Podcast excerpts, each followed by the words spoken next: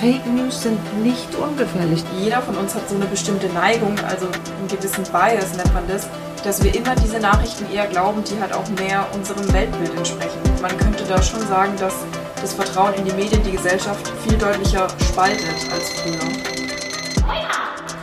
Oder fürs Hirn.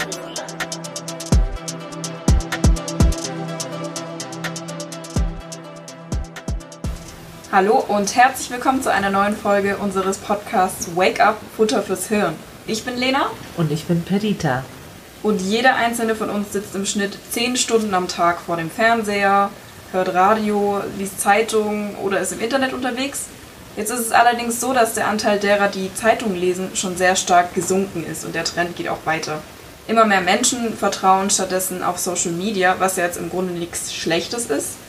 Allerdings ist es auch so, dass ein Viertel der Deutschen, die Nachrichten über Social Media beziehen, den Quellen gar keine Beachtung schenken und ähm, deshalb verbreiten sie dann auch oft unwissentlich Falschinformationen weiter. Weil das Ganze auf Social Media halt alles sehr unreguliert und sehr schnell funktioniert, werden deshalb ähm, politische Fake News bis zu 70 Mal häufiger geteilt als wahre Nachrichten. Und da sind wir auch schon mitten im Thema Fake News, worüber wir heute sprechen wollen. Ja, also ich fand das jetzt auch spannend, dass du gesagt hast, 70 Mal äh, werden, kannst du nochmal wiederholen? Fake News werden 70 Mal häufiger geteilt als wahre Nachrichten. Ja. Das ist schon sehr traurig. Das ist schon sehr traurig. Ich habe mal eine Zahl gehört, dass zum Beispiel negative Nachrichten sich 146 Mal mehr verbreiten als gute Nachrichten.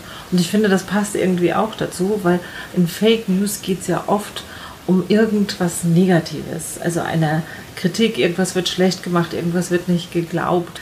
Ähm, erklär mal unseren Hörern, wie man eigentlich Fake News definiert. Also was sind eigentlich Fake News? Fake News sind im Prinzip, wenn man ganz bewusst wissentlich falsche Informationen verbreitet. Und im schlimmsten Fall werden die dann von Menschen, die diese Infos eben nicht hinterfragen, dann noch weiter verbreitet.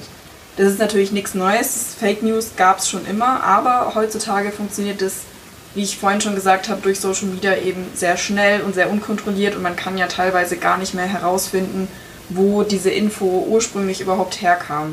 Und ich denke mir, ich vergleiche das mal mit dem Schulhof früher. Ne? Ich denke mir, es gab immer Gerüchte, wo über irgendeine Person irgendwas Schlechtes erzählt worden ist und dann wurde es ne, rum, ey, hast du schon gehört, der oder die hat das und das getan und so.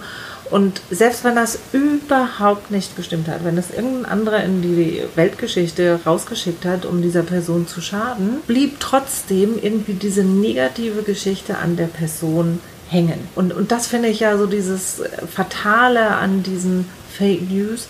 Sie sind ja nicht wahr. Aber dadurch, dass sie weitererzählt werden, weitergeteilt werden, werden sie plötzlich Realität weil Menschen das glauben und entsprechend handeln. Ja, ich denke, am ehesten kennt man das halt auch gerade jetzt aus der Politik, zum Beispiel im Wahlkampf, wenn dann oft versucht wird, irgendwie durch politische Hetze die Glaubwürdigkeit von, von einem bestimmten Politiker aus einer bestimmten politischen Richtung ähm, irgendwie zu untergraben und ähm, dann zu beeinflussen, wer gewählt wird. Andererseits sollen Fake News auch Menschen beeindrucken. Ich würde gar nicht mal immer sagen, dass es dem Verbreiter von Fake News unbedingt darum geht, dass die Leute den Inhalt glauben. Es geht da auch echt viel darum, einfach, dass Geld gemacht wird, dass Clickbaiting nennt man das ja auch betrieben wird, also dass diese reißerischen Schlagzeilen, diese interessanten, ähm, krassen Bilder, dass es angeklickt wird, weil die Betreiber dieser, dieser Websites dadurch halt eben höhere ähm, Werbegelder eintreiben können und super viel Geld damit machen können. Aber das ist auch schon sehr abstrakt, ne, was alles ja. im, im, Netz abgeht. Man kennt, ja, man kennt ja Fake News eigentlich aus dem Alltag. Äh, zum Beispiel? Kannst du ein Beispiel nennen für so Fake News? Wenn wir zurückdenken an den letzten US-Wahlkampf, als Hillary Clinton gegen Donald Trump angetreten ist, da war ganz lang, ähm, waren zwei Fake News äh, sehr populär. Und zwar einerseits, dass der Papst die Kandidatur von Donald Trump unterstützt, was ich auch eine sehr nette Meldung fand. Und andererseits gab es die Meldung, dass Hillary Clinton einen Kinderpornoring betreibt, der als Pizzeria getarnt ist. Und das muss man sich so vorstellen, dass in dieser Pizzeria diese ganzen Kinder festgehalten wurden und deren Blut getrunken wurde. Leute, merkt ihr was? Das ist doch eine geile Geschichte. Und ich wette mit euch, diese Geschichte ist bei euch jetzt auch dauerhaft im Hirn. Und das ist so dieses Gefährliche, dass die ja auch irgendwie spannend, interessant sind und man sich genau deswegen so Sachen dann auch merkt. Weil Fakten, reale Fakten vielleicht auch manchmal ein bisschen langweilig, ein bisschen trocken ist. Und deswegen können wir sie uns auch nicht so gut merken. Aber so abstrakte, äh, abstruse Geschichten, sage ich jetzt mal, die sind ja so aufregend, die sind so spannend, die bleiben im Kopf. Und es gibt einfach auch Leute, die selbst den abstrusesten Geschichten Glauben schenken und dann entsprechend darauf reagieren. Zum Beispiel aufgrund dieser Geschichte, die da falsch verbreitet worden ist, ist wirklich ein Mann bewaffnet in eine Pizzeria gestürmt und wollte äh, wirklich da Kinder befreien. Also der hat das wirklich geglaubt und ne, stürmt dann mit voller Bewaffnung da rein und verstört alle. Ich weiß gar nicht, ob er um sich geschossen hat aber wo ich merke, wenn bestimmte falsche Fakten wiederholt werden, wiederholt werden, wiederholt werden, wiederholt werden, bleibt was hängen und viele Leute glauben das dann aufgrund der Wiederholung oder aufgrund dessen, wer es erzählt. Also ich mache mal mit euch ein kleines Experiment. Also ich habe heute Lena und Franz gefragt, was ist denn das harmloseste Land, was ihr euch vorstellen könnt? Und da haben sie gesagt, Island. Und jetzt stellt euch vor, über einen Zeitraum von drei Monaten hört ihr jeden Tag Nachrichten wie, boah, in Island da versammeln sich ähm, der Ausbund an Kriminellen, der ist der größte Drogenumschlagplatz in Europa. Da werden die ganzen Autos vertickt, die überall geklaut werden. Und stellt euch vor, das wird euch jeden Tag, jeden Tag hört ihr eine Geschichte nach den anderen, eine Geschichte nach den anderen. Und ich wette mit euch, am Ende ist eine Verknüpfung, Island ist gleich gefährlich, ist gleich kriminell, ist gleich negativ. Und dann werdet ihr, wenn euch dann ein Isländer begegnet, würdet ihr dann diesem Isländer negativ sozusagen begegnen und dann macht die Person vielleicht was Schlechtes, weil wenn sie die ganze Zeit mit falschen Vorwürfen konfrontiert wird oder so schlecht behandelt wird, dann macht man vielleicht dann auch mal irgendeinen Käse und dann fühlt man sich bestätigt, habe ich doch eh gewusst.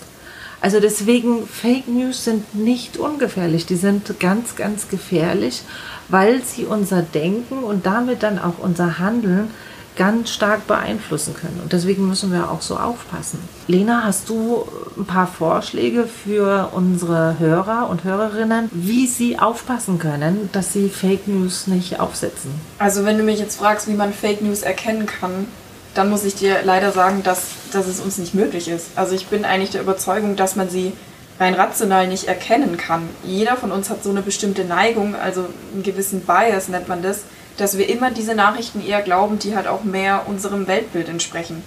Und oft ist es dann so, dass viele Leute dann sagen, würde ich auch von mir selber behaupten, ah, ich bin doch ein kritischer Mensch, ich hinterfrage doch das, was ich lese, ich denke doch rational.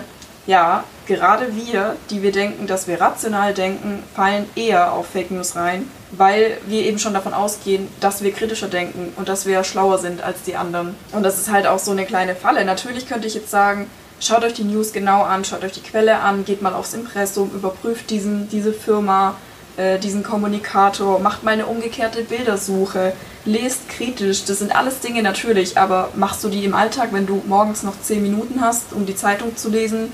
einmal kurz durch Twitter scrollst, machst du das? Also das ist ja jedes Mal eine Recherchearbeit. Das, das wird beim ZDF im Heute-Check gemacht.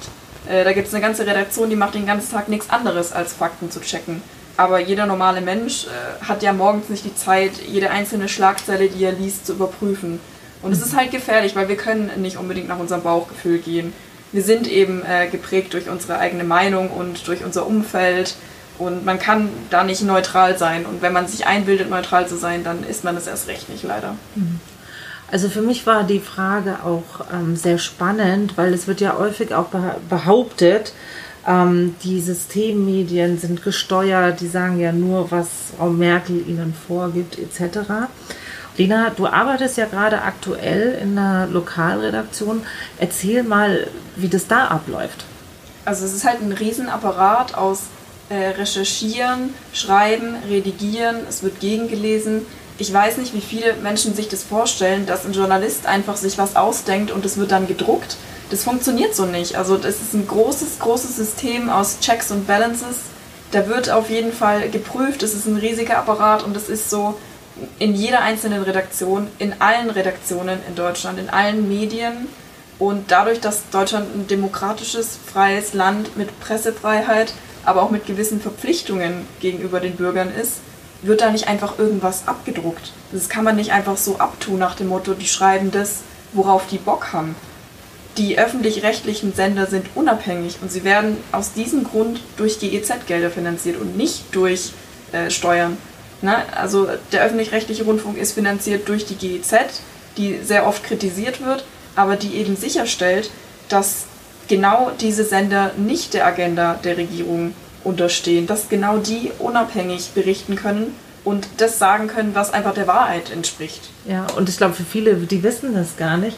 Bei uns ist das sogar direkt im Grundgesetz verankert, dass die Rundfunkfinanzierung in einer Form erfolgen muss, die Einflussmöglichkeiten des Staates vor allem auf die Programmgestaltung ausschließt. Damit soll sichergestellt werden, dass die Presse die Öffentlichkeit wirklich so vielfältig wie möglich informiert und einfach auch Kritisches über die Regierung zu ja. sagen hat. Also, ne, also auch damit die Regierung oder auch die Politik kontrollieren soll. Ja, und also natürlich äh, orientiert sich das zu einem gewissen Grad an der politischen Agenda. Denn ich kann ja auch nur über das berichten, was wirklich stattfindet. Wenn jetzt halt gerade eine Agrarministerkonferenz ist, dann muss ich halt leider darüber berichten. Na, ich denke, wenn ich jetzt äh, Chefredakteur bei der SZ wäre, wäre es mir auch lieber, ich könnte jeden Tag eine reißerische Überschrift liefern, eine super Story, aber das zeichnet eben die Medien auch aus, dass sie nur über das berichten können, was wirklich stattfindet.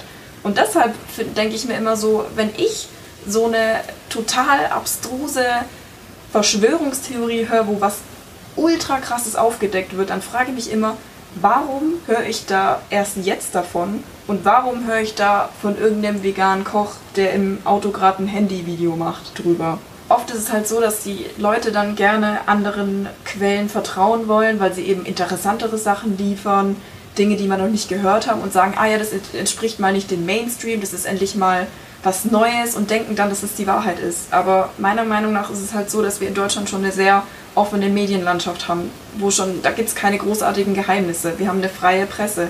Und wenn dann was nicht dem Mainstream entspricht, ist es vielleicht aufregender, aber dadurch nicht unbedingt äh, richtiger. Ja. Auf der anderen Seite heißt das auch nicht, dass es immer alles falsch ist, was verbreitet wird. Das muss man auch dazu sagen. Aber ich finde spannend ähm, an der Geschichte, dass wir, wenn wir Menschen für Experten halten, dann halten wir grundsätzlich ihre Aussagen auch für glaubwürdig. Also so, wenn uns dann jemand zum Beispiel sagt, ja, ey, du schwedische Wissenschaftler haben bewiesen, dass der Impfstoff, der da jetzt rausgekommen ist, dass der ja totale Nebenwirkungen hat und total gefährlich ist. Die äh, staatlich gelenkten Medien wollen das nicht rausgeben, die halten diese Sache unter Verschluss. Und das erzählt dir dann ein Mensch, den du sehr nett findest, dem du eigentlich sehr vertrauenswürdig bist, dem du jederzeit deinen Haustürschlüssel geben würdest. Ne? Und weil dieser Mensch vertrauenswürdig ist, hältst du dann auch diese Information für vertrauenswürdig. Und das finde ich ist ja was total krankes, was bei uns im Hirn dann oft passiert ist, dass wir, wenn die Information von jemand kommt, dem wir vertrauen, vertrauen wir in der Regel ungeprüft die Information, die von der Person kommt. Ja. Und deswegen, Leute, Leute, passt auf, was ihr so weiterleitet, weil eure Freunde, Bekannte, die euch vertrauen, vertrauen damit auch dieser Information. Das ist wichtig. Äh, du wolltest was sagen? Ja, ich wollte gerade zum Stichwort Vertrauen noch einwerfen, dass eben genau dieses Vertrauen, das man Freunden und Freunden entgegenbringt, ist das, was in Deutschland ein bisschen gegenüber den Medien fehlt. Wir haben ja noch ein paar ähm, Zahlen rausgesucht und zwar war es 2008 noch so, dass 68 Prozent der Befragten damals gesagt haben, sie vertrauen den etablierten Medien im mittleren Maß. Also, ne? Schon, das Vertrauen ist schon da. Sie glauben jetzt nicht alles, aber das, das ist schon auf jeden Fall mal ein großes Grundvertrauen. Ja, ja. interessant ist auch, es hängt natürlich ein bisschen vom Thema ab. Ja, das äh, stimmt, ja. Das stimmt, ne? Genau, darauf wollte ich jetzt kommen. Und zwar ist es mittlerweile so, dass 43 Prozent der ähm, Befragten den etablierten Medien in wichtigen Fragen vertrauen. Ne? Also 43 Prozent sagen, wenn es um wirklich hier Leben oder Tod geht, dann ähm, vertraue ich auch auf die etablierten Medien. Aber es sind gleichzeitig auch 28 Prozent, die in wichtigen Fragen misstrauen. Also diese 68 Prozent haben sich da aufgeteilt und man könnte da schon sagen, dass das Vertrauen in die Medien die Gesellschaft viel deutlicher spaltet als früher. Ja, also ich meine, es hängt natürlich vom Thema ab. Wird berichtet über Wohnungsnot oder sowas, ne? Dann vertrauen wir eher. Aber wenn es dann so Themen sind, wo wir emotional total drin sind und aktuell Corona-Krise ist so ein Thema, aber auch die letzten Jahre das Thema rund um die Situation der Geflüchteten, da sind wir schon misstrauischer. Und das finde ich ja irgendwie total pervers, was da im Hirn passiert. Ne? Ist es eine Information, ne, wo ich emotional nicht so betroffen bin, dann glaube ich denen eher. Ne? Ist eine Sache, wo ich emotional drin bin, dann misstraue ich dann eher. Und ich vertraue eher auf Menschen oder Informationen, die mir die Info geben, die ich fühle. Ja. Also das finde ich ist ja was ganz Krankes bei uns, dass wirklich uns unsere gefühlte Wahrheit viel wichtiger ist und uns viel mehr prägt als eine möglicherweise faktische Wahrheit. Ja, und das finde ich, das Ganze ist das Gefährliche am Internet weil im Internet, im Netz so viel suggeriert wird, was nicht real ist. Und ich bin mir auch sicher, dass es einer der Aspekte ist, der äh, wirklich diese Sache mit den Fake News nochmal um einiges verschlimmert. Ich bin auch der Meinung, das soll jetzt nicht irgendwie gegen Erwachsene eines gewissen Alters gehen oder so, aber ich glaube, dass es vor allem diese Menschen sind, die keine Digital Natives sind, also die nicht mit dem Internet groß geworden sind, die sich oft nicht wirklich vorstellen können, wie, wie künstlich doch alles im Netz ist. Also dass diese ganze Unterstützung, ja, die durch riesige Abonnentenzahlen und tausende Likes hier suggeriert wird, dass es nicht unbedingt der Wahrheit entspricht. Man muss auch mal darauf aufmerksam machen, dass es im Internet einen riesigen Anteil an Social Bots gibt.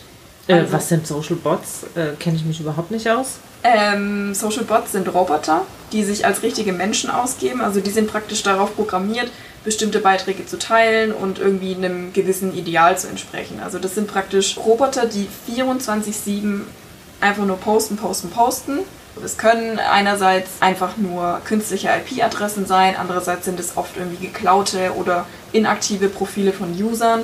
Und man kann diese Social Bots auch super leicht erwerben. Es gab ja einen großen Skandal im, im Zuge der, der US-Wahl, wo gesagt wurde, dass hier viel mit, mit Bots manipuliert wurde, dass die Meinungen der Menschen viel mit Bots manipuliert wurden. Und ich dachte mir so, ja, okay, bei so einer US-Wahl, da ist viel Geld im Spiel, kann ich mir gut vorstellen, dass da viel Geld in Bots investiert wurde die dann einfach ein ähm, bisschen mehr die, den Wahlkampf in eine Richtung lenken. Es ist aber so, dass man in Wirklichkeit 50.000 Bots schon allein für 60 Dollar erwerben kann. Also das ist jetzt nicht wahnsinnig viel Geld, äh, um viel Gewichtung, sage ich mal, im Internet zu erreichen. Äh, äh kann ich mir das so verstanden? Also wenn du sagst 50.000, das heißt 50.000 Kommentare oder... Das sind 50.000 User praktisch, 50.000 Profile. Ein Social Bot ist praktisch wie ein ganz normaler User, wie wenn du dich jetzt, äh, wenn du dir ein Twitter-Profil anlegst als Perdita Wingerter und äh, du hast von mir aus 200 Follower und postest alle drei Wochen was, dann ist es dein Profil. Mhm. Und genauso gibt es ähm, Profile von Social Bots. Ah, die stellen sich sozusagen so eine Art Facebook-Account oder Twitter-Account genau, und hauen dann Nachrichten raus. Und das heißt. Das sind künstliche Profile, die sich als Menschen ausgeben. Und, und die, man erkennt es nicht. Es und, ist und total schwierig zu erkennen.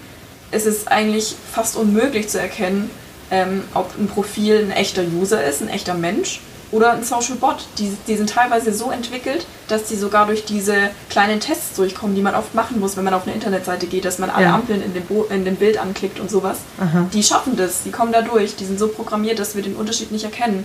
Und dann ist es natürlich klar, wenn du in einer Facebook-Gruppe unterwegs bist und du siehst, boah, wir haben 10.000 Gruppenmitglieder und die Beiträge haben regelmäßig 5.000 Likes und 3000 Kommentare, dann denkst du, du bist Teil von der Gruppe, Teil von der Bewegung, viele Menschen teilen deine Meinung und das ist ein weiterer Grund, warum du Fake News ähm, mehr als wahr ansiehst, wenn du denkst, dass du Teil einer großen, überlegenen Gruppe bist, die ja alle deine Meinung teilen. Mhm. Das kommt ein bisschen ähm, nah, also die Sophie, die dieses Mal die Recherche für dieses Thema gemacht hat, hat mich auch auf was äh, aufmerksam gemacht, das habe ich vorher noch nie gehört, den Astroturfing. Und zwar, dass es eine kleine Gruppe gibt, die sich sozusagen als ähm, Aktivisten zu einem bestimmten Thema ausgeben und die dann als kleine Gruppe unglaublich viele Leserbriefe schreiben, Blogs, äh, eigene Facebook-Seiten, aber auch Webseiten etc. kreieren, dass dann das auch so aussieht, als ob da eine Riesenbewegung dahinter ist und gleichzeitig sind es aber ganz wenige Leute. Und deswegen äh, finde ich es auch manchmal ist ja die Kritik, ja, die Medien steuern uns. Und dann denke ich mir so, ja, Leute, anscheinend gibt es äh, einfach eine Menge clevere Leute, wo ganz wenige Leute ein, ausreichen, riesen sozusagen Meinungen und populäre Bewegungen zu kreieren. Und das ist einfach das Gefährliche. Und jetzt komme ich wieder zurück auf meine gefühlte Wahrheit. Weil wenn du dich in solchen Welten, virtuellen Welten begibst, wo scheinbar so viele Leute deine Meinung teilen, dann suchst du ja auch gezielt Kanäle auf, wo du Leute findest, die das, was du fühlst, irgendwie bestätigen. Und ich glaube, was halt das Schwierige in den virtuellen Welten ist, dass dir immer mehr auch dann nur vorgeschlagen wird, was deiner eigenen Meinung entspricht. Ja. Und ich glaube, so driftet man dann auch in so seine eigenen Filterblasen ab. Und, und wir alle haben die. Ja, und ich denke, das führt auch dazu, dass uns so ein bisschen diese Grundfähigkeit abhanden kommt, dass man überhaupt bei Meinungsverschiedenheiten wenigstens mal auf einige gültige Fakten sich einigen kann und da mal ein bisschen Kompromiss zu finden. Das kommt uns da total abhanden. Wir werden überhaupt nicht mehr konfrontiert im Alltag mit gegensätzlichen Meinungen. Und wenn wir konfrontiert werden, dann waren wir vorher schon so sehr in unserem eigenen bequemen Umfeld und sind so überzeugt davon, dass wir Teil einer großen Gruppe sind, die gleiche Meinung haben wie wir, die die richtige Meinung haben, die das Richtige tun, die richtig Fact-Checking betreiben, dass wir gar nicht mit der anderen Meinung klarkommen können und gar nicht in diesen Aushandlungsprozess überhaupt reinkommen, sondern sofort sagen, ne, ich weiß es besser. Ja, und ich glaube, das ist ja auch ein geiles Gefühl. Ne? Also wenn du jetzt sagst so, ah, ihr, ne, mit euren staatlich gelenkten Medien. Ihr habt ja keine Ahnung, um was es wirklich geht. Ne? Ihr habt ja keine Ahnung, ihr seid ja gelenkt. Wo ich mir denke, das hat auch für die Personen, die so unterwegs sind, auch einen positiven Effekt. Also du fühlst dich ja überlegen. Du weißt ja, was richtig ist. Ne? Damit erhebst du dich ja auch über andere. Warum rutscht man da auch überhaupt rein, ist, glaube ich, dass vieles, was in der Welt passiert, das durchschaust du nicht mehr. Das wird alles ein bisschen schwieriger zu verstehen. Also, und das wird ja alles so ein bisschen suspekt. Und dann greift man sich so Sachen, wo man äh, denkt, okay, das ist jetzt die Wahrheit. Und dann beißt man sich so ein bisschen fest und wenn man dann auch immer mehr bestätigt wird, und ich glaube, da rutscht man immer mehr, mehr rein und hört nichts mehr ihr merkt, also in diesen virtuellen Welten kann man auch ganz stark auch manipuliert werden und man kann sich auch darin verlieren. Und ähm, deswegen ist es wichtig, auch mal sich in die reale Welt zu gehen, sich mit realen Menschen zu unterhalten und sich auch informieren zu lassen. Und in Passau findet im Oktober finden die Wochen zur Demokratie statt. Und aus dieser Gruppe von den Menschen, die sich ähm, das, die das organisieren, haben wir jemand eingeladen. Es freut mich, dass wir heute Ruth Geiger zu Gast haben. Ruth engagiert sich schon seitdem sie 14 ist politisch in verschiedensten Themen. Sie ist Lehrerin und Naturpädagogin und ihrer Freizeit habe ich erfahren, schreibt sie auch Kriminalgeschichten. Deswegen haben wir sie nicht eingeladen, was sicher auch spannend wäre, sondern wir haben Ruth eingeladen, weil sie eine der Initiatorinnen der Wochen zur Demokratie ist, die dieses Jahr zum zweiten Mal in Passau stattfinden. Und unser Format ist ja fünf Fragen in fünf Minuten und wir starten immer mit einer Überraschungsfrage. Und meine Überraschungsfrage an dich ist, in der Schule, warst du da eher äh, Influencerin oder Followerin? Da war ich eher Influencerin und dabei bin ich ja immer angeeckt mit den Lehrern. Also ich hatte einen schweren Stand mit den meisten Lehrern, weil ich vieles in Frage gestellt habe und nachgehakt habe und mich sehr gerieben habe mit den, mit den Personen. Mhm. Zum Leidwesen meiner Eltern. okay. Das passt vielleicht ganz gut zur zweiten Frage und zwar, wieso engagierst du dich überhaupt in diesem Bereich? Also warum ist es dir wichtig, dich für Demokratie einzusetzen? Ähm, das ist mir immer schon ein Anliegen gewesen. Es ist so, dass das ein großes Gut ist, die Demokratie. Und gerade die Frauenrechte, die jetzt seit 100 Jahren äh, haben wir Wahlbe Wahlberechtigung der Frauen. Also das ist immer schon ähm, ein Thema gewesen, das finde ich ganz wichtig.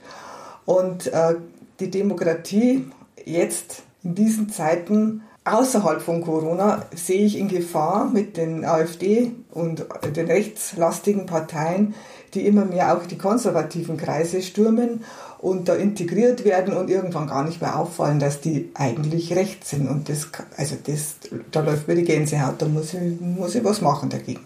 Mhm. Und gab es jetzt speziell, weil du gesagt hast, das ähm, bewegt dich und engagiert dich, gab es jetzt eine bestimmte Entscheidung oder einen bestimmten Vorfall, der dir besonders nachhängt oder äh, wo du merkst, so, boah, da knabber ich besonders dran? Ja, also ich bin eben seit ich 14 bin äh, in der Anti-AKW-Bewegung und da gibt es jetzt... Also für unsere jungen Hörer, erklär das mal. äh, in der äh, Anti-Atomkraftbewegung und da gibt es jetzt äh, am 30. September das erste Zwischenergebnis für die Standortendlagersuche. Und äh, ich finde, das soll mit Partizipation von den Betroffenen passieren. Tatsache ist, wir müssen den Atommüll irgendwo hinbringen. Der ist schon da, wird zwar auch weiterhin produziert, aber das ist ein Thema, da finde ich, das muss breiter in die Öffentlichkeit, damit irgendwann Akzeptanz ist und dass die Leute da mitreden können. Also die Anti-AKW-Bewegung ist das, was ich eigentlich so, das ist mein großes Ding. Das mhm. ist was, das, das lässt mich nicht los. Und ähm, was trägst du ansonsten noch zu dem Thema bei, also gerade jetzt in Bezug auf die ähm, Wochen für Demokratie? Ähm, ich glaube, was ich wirklich beitragen kann, das ist, dass ich Bewusstsein schaffe schon bei meinen Kindern, also bei den Schülerinnen und Schülern in der Schule, da haben wir letztes Jahr ein tolles Demokratieprojekt gemacht. Die sind da sehr aufgeschlossen. Wir haben auch Workshops gehabt mit UNICEF zum Thema Kinderrechte. Und ich glaube, äh, da muss man ansetzen oder da will ich auch ansetzen, dass äh, schon in der Schule bei den Kindern da eine ein Verständnis dafür entstehen kann und dass da Basis geschaffen wird, dass das große Gut Demokratie geschützt werden muss und wirklich mit allen Sinnen äh, muss man aufpassen, dass das uns nicht flöten geht. Und eine der Lösungen ist ja auch euer Ansatz, direkt Wochen zur Demokratie zu organisieren. Kannst du kurz und knackig erzählen, was ihr da so genau organisiert? Ähm, wir haben eine Veranstaltungsreihe, die über einen Zeitraum von zwei Wochen geht. Jetzt aktuell, so Stand heute, sind es circa 36 Veranstaltungen. Das sind Workshops, Filme, Theater, Diskussionsrunden, Vorträge, Ausstellungen, Lesungen, also alles im kulturellen Bereich, was es so gibt. Wenn es eine Sache gäbe, die du im, im Handeln oder im Denken der Leute verändern könntest, was wäre das? Also bei den Erwachsenen würde ich mir wünschen, dass sie mehr Interesse zeigen an dem, was um sie herum passiert. Ähm, ich stelle fest, dass immer mehr die Gleichgültigkeit und die Bequemlichkeit um sich greift. So, man hat sein Auto, Haus, Wohnung, alles gut. Hm, Brauche ich mich nicht mehr kümmern, weil das ist alles so selbstverständlich geworden und da würde ich mir wünschen, dass ein paar Leute ihren Arsch hochkriegen, ein paar mehr Leute. Also wir danken dir ganz herzlich für das Gespräch und wünschen euch einfach ganz viel Erfolg bei den Wochen zur Demokratie und dass ihr viele Leute inspirieren könnt, den Arsch hochzukriegen. Und wir haben euch ja aufgefordert, auch kritisch uns gegenüber zu sein und eure Meinung zu äußern.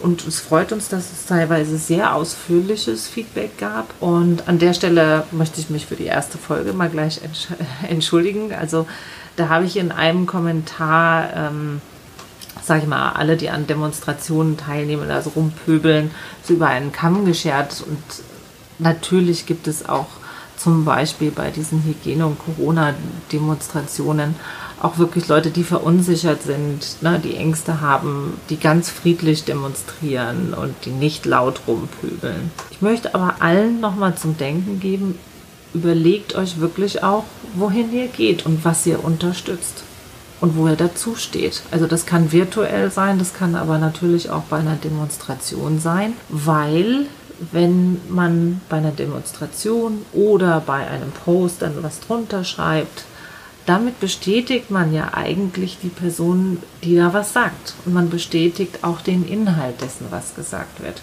Und da bleibt einfach auch kritisch und überlegt euch, ist alles, was da gesagt wird oder alles, was gepostet wird, wirklich unterstützenswert. Und ich denke auch, weil wir gerade versuchen wollen zu verstehen, warum Menschen anderer Meinung sind, ähm, habe ich mich auch besonders gefreut, dass wir so viel Feedback bekommen haben auf diese erste Folge ähm, zum Thema Demokratie. Weil dadurch kann man sich halt einfach nochmal besser in die Person reinversetzen, versteht die Argumente besser und dann kann man natürlich auch im Anschluss viel besser drauf eingehen. Und das freut mich, dass Leute, die uns eigentlich bei vielem überhaupt nicht zustimmen, sich aber kritisch damit auseinandersetzen. Und das finde ich ist ja schon der erste Schritt, dass wir wieder miteinander reden. Und ich glaube, darum geht es ja in der Demokratie. Wir können unterschiedlicher Meinung sein. Wir können unterschiedliche Antworten auf Probleme in unserer Gesellschaft haben. Aber es ist wichtig, dass wir miteinander reden dass wir uns austauschen, wo wären Lösungen. Und wenn wir uns da alle nur anbrüllen und anpöbeln und den anderen schlecht machen, dann kommen wir zu keiner Lösung. Aber die Basis allen sollte schon sein, dass wir auf realen Fakten unsere Argumente machen. Und deswegen ist es so wichtig, dass wir gucken, wo, wo sind Fake News und wo sind Real News. Okay, und ihr kennt ja schon unser Format. Ähm, am Ende des Interviews ähm, wollen wir uns gegenseitig nochmal überlegen, was ist uns ganz, ganz, ganz wichtig, was ihr euch ins Hirn tackern soll. Also Lena, was ist dir ganz wichtig? Für mich ist eigentlich das Wichtigste, dass es hier kein Geheimrezept gibt, wie man Fake News sofort erkennen kann, sondern dass es wahrscheinlich Beste, was man machen kann, einfach das Unbequeme ist. Also dass man alles, was man hört, von beiden Seiten betrachtet. Jede Hypothese muss in der Wissenschaft belegt, aber genauso auch widerlegt werden, weil das die einzige Möglichkeit ist, wirklich dahinter zu kommen und ähm, wirklich ein bisschen Wahrheit, ein bisschen Licht ins Dunkel zu bringen. Und deshalb macht es euch öfter mal ein bisschen unbequem, versetzt euch mehr in die Lage der anderen, versucht mehr mit, an, mit Menschen mit anderer Meinung ins Gespräch zu kommen und seid einfach ein bisschen demütig, wenn es um, um Nachrichten und um Wissen geht. Geht nicht immer davon aus, dass ihr, weil ihr kritisch denkt und euch gerne informiert, sofort Bescheid wisst und sofort besser seid als die anderen. Ich möchte eigentlich was aufgreifen, was auch der Ruth so wichtig war im Gespräch. Nämlich, ähm, ich sehe das auch sehr kritisch, ich sehe unsere Demokratie schon in der Gefahr, wenn es einfach immer mehr Menschen gibt, die dem System und den Informationen, zum Beispiel vom öffentlichen Rundfunk, nicht mehr vertrauen und sozusagen, sozusagen in eine Parallelwelt abtreffen. Also Leute, Demokratie ist kein selbstverständliches Gut, sondern wir müssen darum kämpfen und wir müssen im Gespräch bleiben, wir müssen miteinander reden. Also deswegen ist mir ganz wichtig, wie Ruth auch gesagt hat, kriegt euren Arsch in die Höhe und fangt an, aktiv was zu tun, euch zu beteiligen, mit Leuten zu diskutieren, euch miteinander auseinanderzusetzen. Tut aktiv etwas, äh, damit es miteinander gut funktioniert. Und deswegen geht in diese Richtung auch unsere heutige Challenge. Und das erste Level für die Challenge wäre, bevor ihr eine Nachricht teilt und weiterleitet, lest die bitte nochmal durch und schaut, ist das, was da drin steht, wirklich etwas, was ihr aus vollstem Herzen unterstützen könnt und wo ihr sicher seid, dass das Real News und nicht Fake News sind. Das zweite Level ist, dass wenn ihr auf einen Beitrag stößt, wo ihr ganz offensichtlich denkt, also das kann jetzt nicht wahr sein oder dieser Meinung widerspreche ich, dann widersprecht mal und schreibt einen Kommentar drunter oder setzt eine Real News dem entgegen. Und für die, die es ganz hardcore brauchen und äh, sich dafür einsetzen wollen, geht ins Gespräch mit Menschen aus eurer unmittelbaren Umgebung, wo ihr merkt, die driften gerade in diese komische Parallelwelt ab. Geht ins Gespräch, weil ich glaube, Faktencheck ist oft nicht etwas, was praktikabel ist, sondern ihr habt ja gehört, Menschen vertrauen Informationen, wenn sie von Menschen kommen, denen man vertraut. Dann seid ihr diese Person des Vertrauens. Sagt, warum ihr zum Beispiel ZDF, ARD, Süddeutsche Zeitung, FAZ, der Zeit und sowas, warum ihr denen glaubt. Und ich denke mir mal, ihr werdet in den persönlichen Gesprächen, wenn der andere wirklich spürt, bist mit ihm in Kontakt und du möchtest wirklich wissen, ihr werdet auch tolle Erfahrungen machen und auch spannende Diskussionen führen. Und das wünsche ich euch. Und wenn ihr wissen wollt, wo wir unsere Fakten herkriegen, die vor allem diesen Monat von Sophie erarbeitet worden sind, dann schaut einfach auf unsere Webseite Futter fürs Hirn. da findet ihr alle Quellen, die wir herangezogen haben. Wir freuen uns dann auf euer kurzes, aber auch über euer ausführliches Feedback. Schickt uns gerne eine E-Mail an wakeup@gemeinsam-in-europa.de oder schaut auf unserer Instagram-Page vorbei, da könnt ihr auch gerne immer eine Message schreiben. Ihr könnt auch mal auf unserer Website vorbeischauen, futterfürshirn.de. Und ansonsten findet ihr nächsten Monat dann schon wieder eine neue Folge auf Spotify oder auf unserer Website. Und damit sind wir schon auch am Ende unserer Sendung und es bleibt uns nur zu sagen Tschüss. Tschüss und, Und bleibt bleibt wach.